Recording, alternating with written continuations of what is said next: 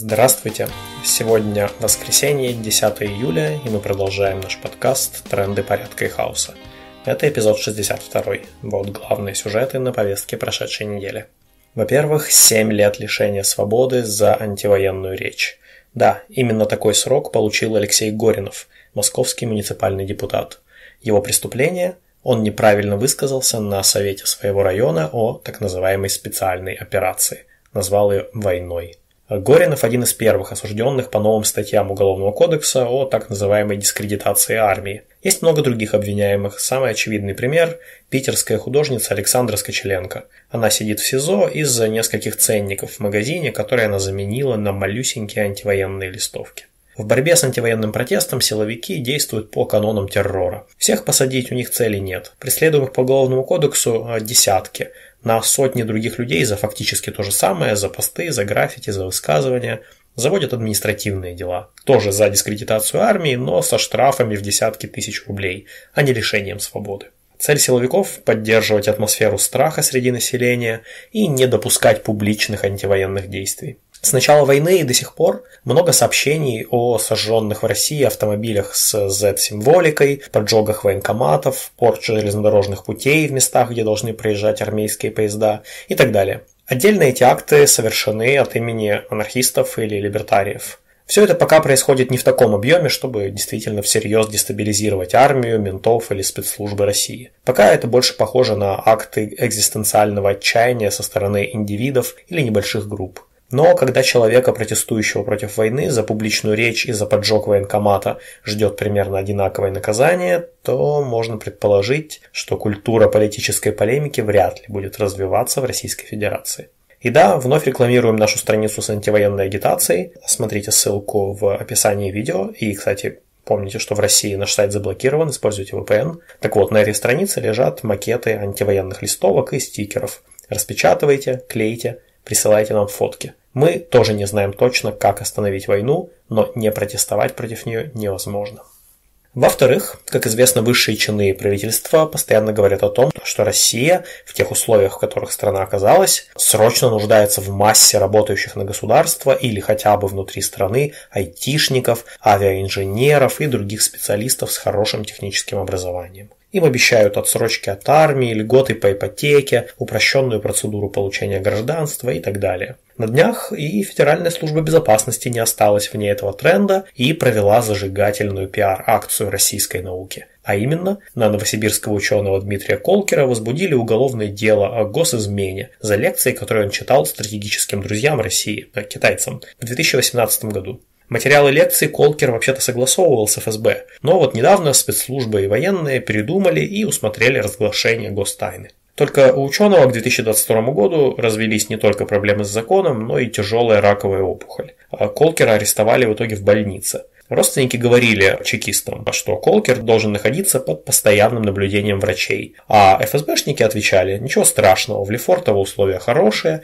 и даже холодильники в камерах стоят. Колкера этапировали в Москву, где он был сутки, непонятно. СИЗО Лефортово со всеми своими холодильниками пока не признала, что приняло новосибирского арестанта. И что же случилось потом? Кто бы мог предвидеть? Колкера срочно госпитализируют в Москве в больницу в шаговой доступности от Лефортова, и он там умирает. Теперь в Новосибирске силовики ломают спонтанно создаваемые гражданами народные мемориалы Дмитрию Колкеру, а ученые пишут открытые письма с протестом. Мы неизменны,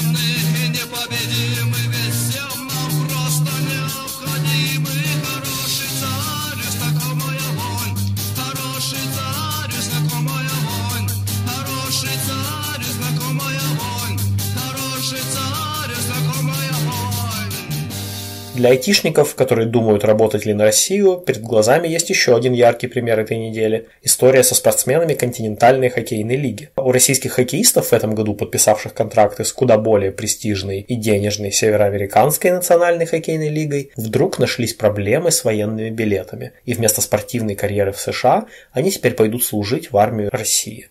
Как будто у еще десятков здоровенных 25-летних парней, которые рассекают лед на матчах российского профессионального хоккея, с военными билетами все в порядке. Наверное, все они дружно негодны для службы в армии по состоянию здоровья. В-третьих, поговорим о денацификации Мурманской области. Есть такой Ковдор, маленький городок, э, собственно, в Мурманской области. Из таких мест больше всего молодых людей в качестве пушечного мяса набирают, чтобы как бы денацифицировать Украину. Так вот, на днях из-за пьяного конфликта в местном баре, который принадлежит азербайджанцам, в городе случилась массовая драка. Заведено уголовное дело. Как пишет «Новая газета», в городе страсти накалены, на стенах появляются не просто ксенофобные, но и прямо нацистские лозунги против кавказцев. Нельзя не отметить действительно большой прогресс, который сделало российское общество в плане межнациональных отношений по сравнению с нулевыми годами. Стало гораздо гораздо меньше националистического насилия, вообще люди привыкают жить в многонациональном окружении. Но проблема ксенофобии и национализма скорее загнана в темный чулан, чем решена. И в кризисный момент есть все шансы, что она себя жестко проявит. И Россия как государство ведет себя как типичная Россия. Силовики просто наблатыкались сажать людей за ксенофобные посты ВКонтакте. Но, например, до сих пор нет финансируемой государством программы для адаптации в школах учеников, для которых русский язык не является родным.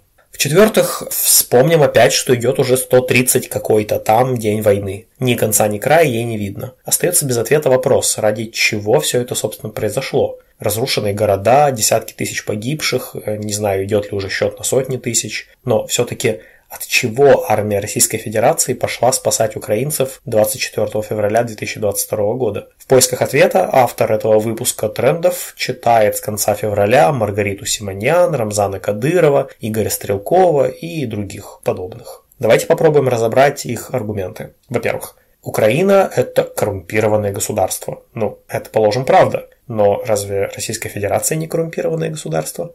Следующий аргумент. До войны средний уровень жизни в России был выше, чем в Украине. Когда Российская Федерация захватит Украину, то и там будет так же. Ну что ж, очевидно, что не будет так, как до войны. Кроме того, даже интеграция захваченного без военных действий Крыма в экономику РФ сожрала гигантские средства из российского бюджета. Есть пример разрушенной и заново отстроенной Чечни, да. За подавление сепаратизма в Чечне и на всем Северном Кавказе Кадыров пользуется особым почетом у Путина. Но Кадыров также признает, что экономика Чечни полностью дотационная. В роскоши там купаются только приближенные к Рамзану господа, а средний уровень жизни в республике точно не выше среднего общероссийского. Чем больше украинских территорий, очевидно, с огромными разрушениями инфраструктуры, достанется России по итогам войны, тем более тяжелую ношу получит российская экономика. Следующий аргумент. В партнерстве с Евросоюзом Украине отведена роль периферийного региона. Ну, это, положим, правда. Можно, конечно, посмотреть на прибалтийские страны. В СССР они были витриной социализма, а в Евросоюзе это задворки, у которых нет большой возможности лоббировать свои экономические интересы на общеевропейском уровне. Из Литвы и Латвии действительно огромная миграция населения. В Эстонии ситуация чуть получше. Но все это почему-то не приводит к тому, что латыши, литовцы и эстонцы люто хотят обратно в Российскую империю. Наоборот, они совершенно этого не хотят и, чем могут, помогают вооруженным силам Украины. Так что аргумент не катит. Еще один поинт. Армия Российской Федерации защищает в Украине русскую культуру. Ну, тут, как кажется всем очевидно, что все, что делает Россия в Украине с 2014 года, а особенно с 24 февраля 2022 года, это огромная трагедия для русской культуры. Десятки миллионов людей, которые раньше говорили на русском, сейчас постепенно учат украинский. И даже если вдруг Путин захватит всю территорию Украины, то большая часть русскоязычного населения быстро убежит от дивного русского мира.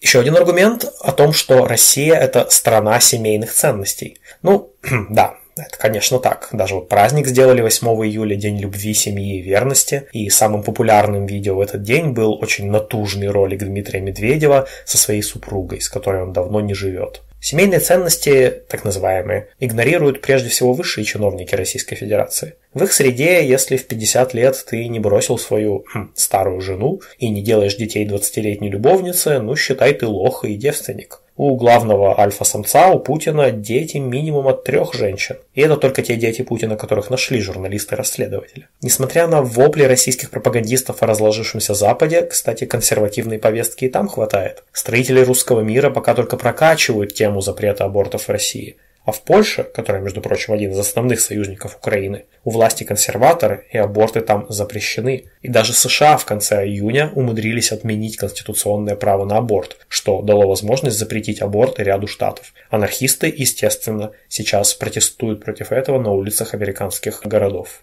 И напоследок, самый главный аргумент о том, что Европейский Союз – это Содом и Гоморра, и там кругом одни геи.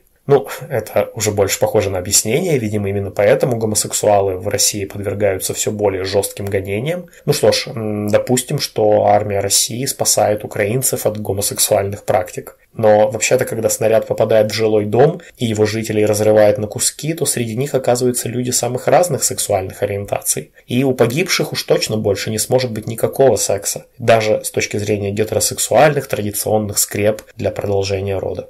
Пишут, что Чикатило испытывал эротическое возбуждение от вида изувеченных тел и страданий людей, практически вне зависимости от пола и возраста своих жертв. Испытывает ли Путин что-то подобное? Ну, давайте, наверное, разбор того, много ли общего у Путина и Чикатила оставим для будущих эпизодов подкаста. Но пока стоит сказать в продолжение темы э, борьбы с гомосексуальностью в Святой Российской Федерации, ну, надо сказать, что не все так однозначно. И спикер Госдумы Вячеслав Володин, который на днях благодарил Путина за спецоперацию в Украине, которая якобы сохранила жизни десяткам тысяч людей, так вот у Володина, по слухам, с этим вопросом не все гладко. Недавно в нашем подкасте мы обращались к пророческой антиутопии Сорокина «День опричника». Перечитайте из нее сцену с опричной гусеницей. Если практически все остальное из этой книги сбылось, то почему бы и этому ритуалу не существовать на самом деле?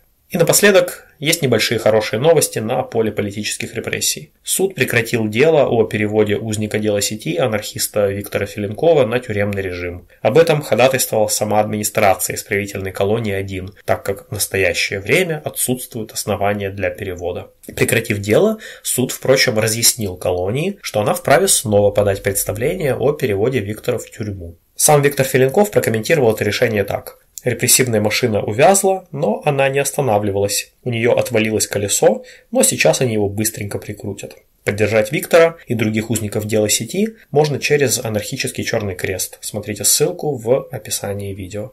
Ну вот и все на сегодня. Напоминаем, что в трендах порядка и хаоса участники автономного действия дают анархистские оценки текущим событиям. Слушайте нас на YouTube, SoundCloud и других платформах. Заходите на наш сайт autonom.org. Пока!